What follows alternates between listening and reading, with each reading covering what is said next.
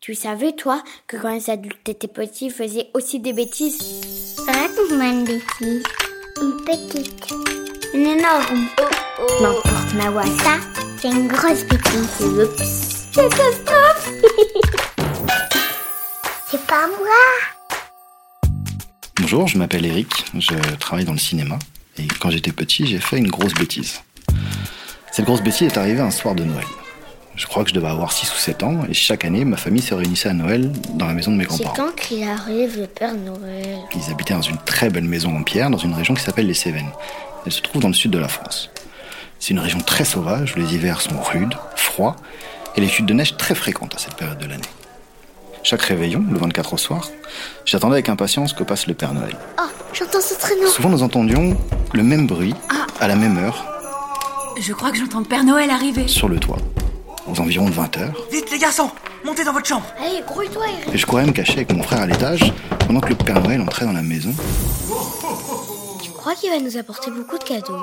moi, j'étais sage quand même. et déposait tout son chargement dans le salon. Je n'avais le droit de descendre qu'une fois que retentissait une toute petite clochette qui marquait le départ de son traîneau.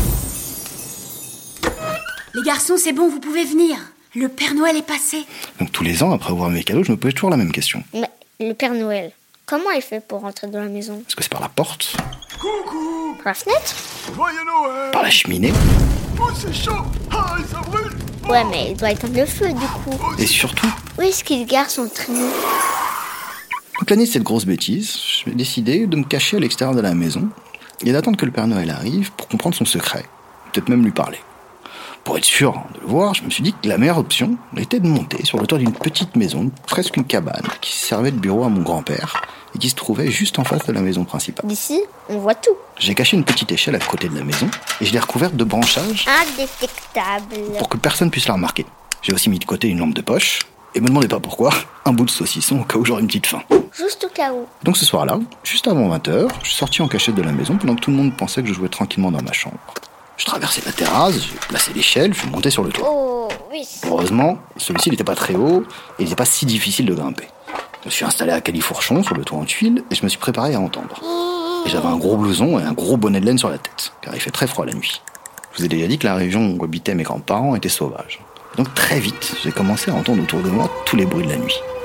Une chouette ou un hibou qui ululait pas loin de moi. Et j'avais même l'impression d'entendre des sangliers grogner. C'est quoi ça Donc j'avais peur. Je commençais à avoir froid aux fesses, mais je gardais les yeux rivés vers le ciel en attendant de voir le traîneau arriver.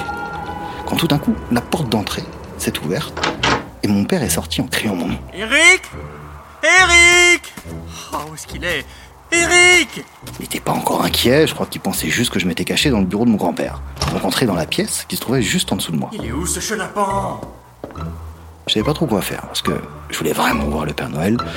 et J'avais compris aussi que je risquais de me faire gronder très fort.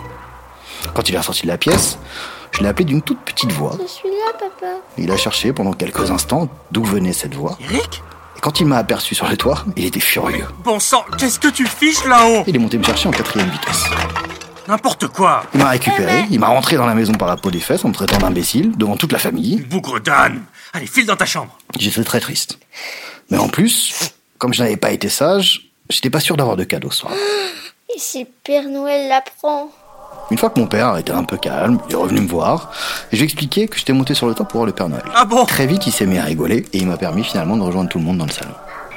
Ma mère m'a expliqué très gentiment. Tu sais, Eric, c'est très dangereux de monter sur un toit. Tu risques de tomber et de te faire très mal.